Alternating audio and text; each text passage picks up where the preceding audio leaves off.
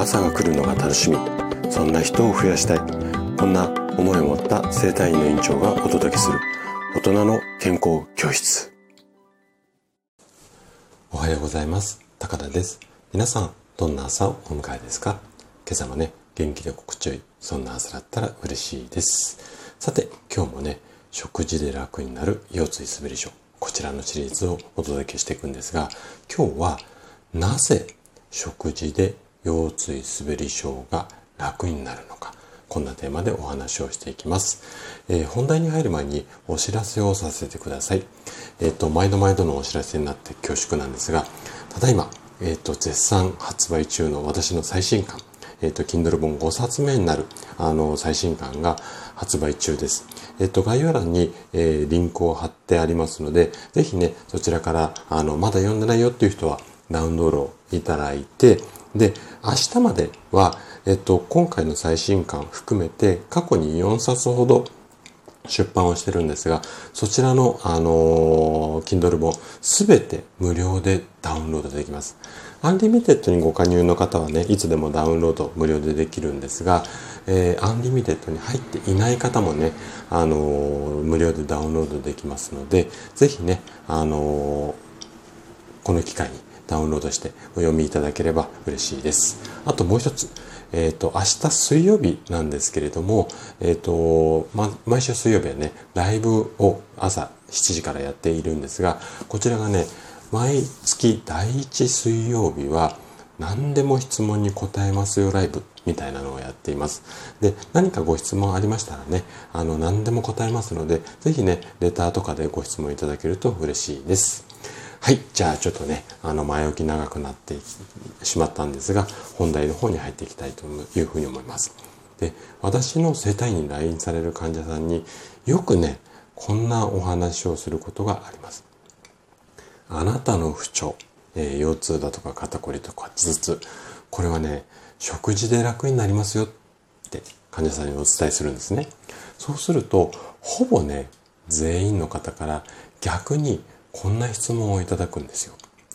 先生、なんで食事が、あ、食事で症状が楽になるんですか？今日はその理由についてね、詳しくお話をしていきます。ぜひ最後まで楽しんで聞いていただけると嬉しいです。じゃあね、早速ここから本題に入っていきましょう。食事で、まあ、腰椎滑り症だけではないんですが、今回は腰椎滑り症のテーマでお話をしていますので、腰椎滑り症。こういった症状が楽になる理由は、3つのね、効果が期待できるからなんです。まず1つ目。まず1つ目は、体の回復力が食事によって高まるから。で、2つ目。2つ目は、食事によって体重管理ができるようになるから。で、最後3つ目。食事の質や量が適正になるから、うん、これだけだとちょっと分かりそうで分かんないと思いますのでちょっとね深掘りをして話をしていきますね。まず効果の1つ目。体の回復力が高まるっていうところなんですが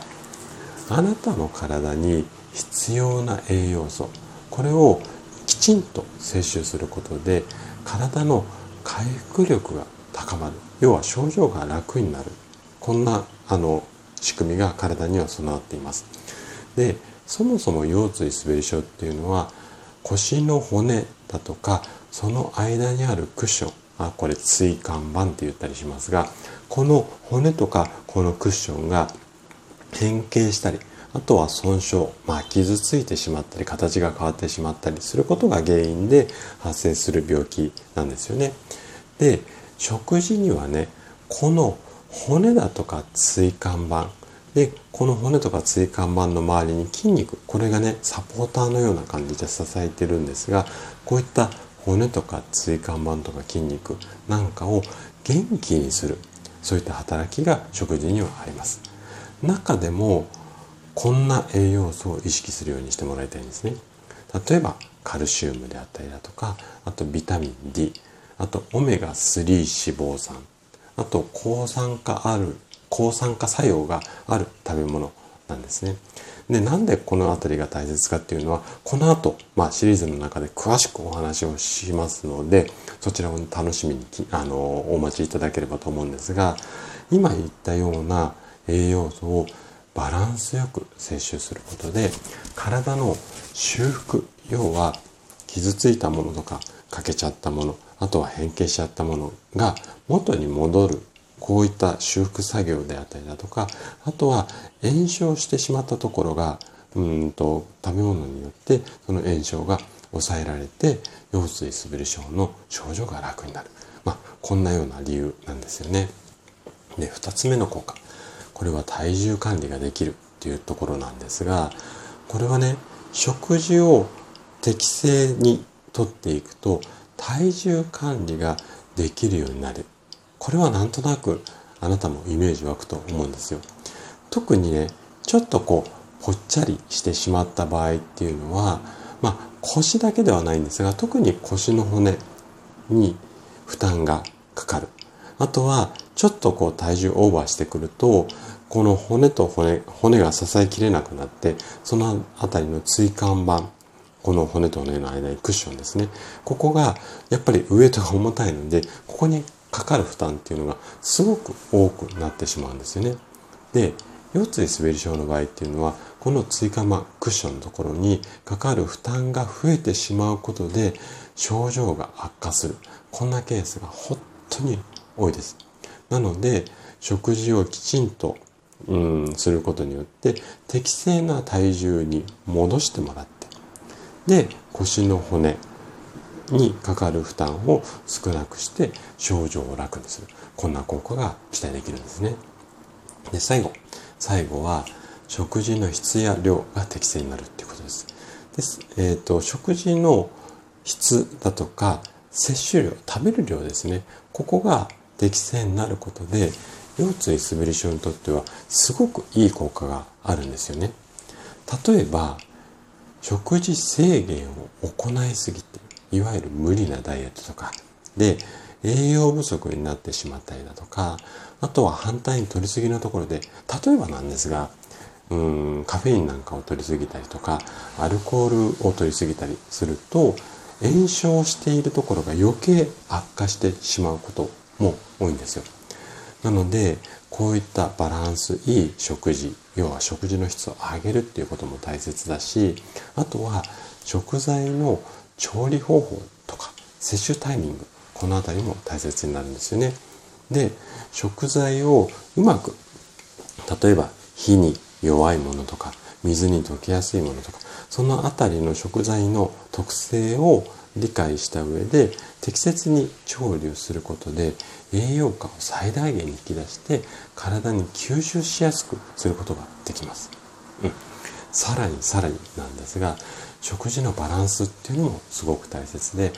例えばねタンパク質ビタミンミネラルなんかをバランスよく摂取することで腰の骨だったり筋肉を元気で丈夫な、まあ、状態にすることができます。で、今お話ししたような3つの効果が、まあ、これだけではないんですがね、これ、食事をちょっと工夫するだけでも、こんな嬉しい効果がたくさんありますので、なので、単にね、マッサージだけ、姿勢を直すだけ、ストレッチをするだけではなくって、食事、ここに目を向けることで、あなたの不調、まあ、腰椎滑り症も含めた不調は確実に楽になりますので、ぜひね、この後のシリーズも参考にしていただけると嬉しいです。はい。ということで、今日も最後まで聞いていただきありがとうございました。番組の感想などね、お気軽にコメントいただけると嬉しいです。それでは明日の朝7時にまたお会いしましょう。今日も素敵な一日をお過ごしください。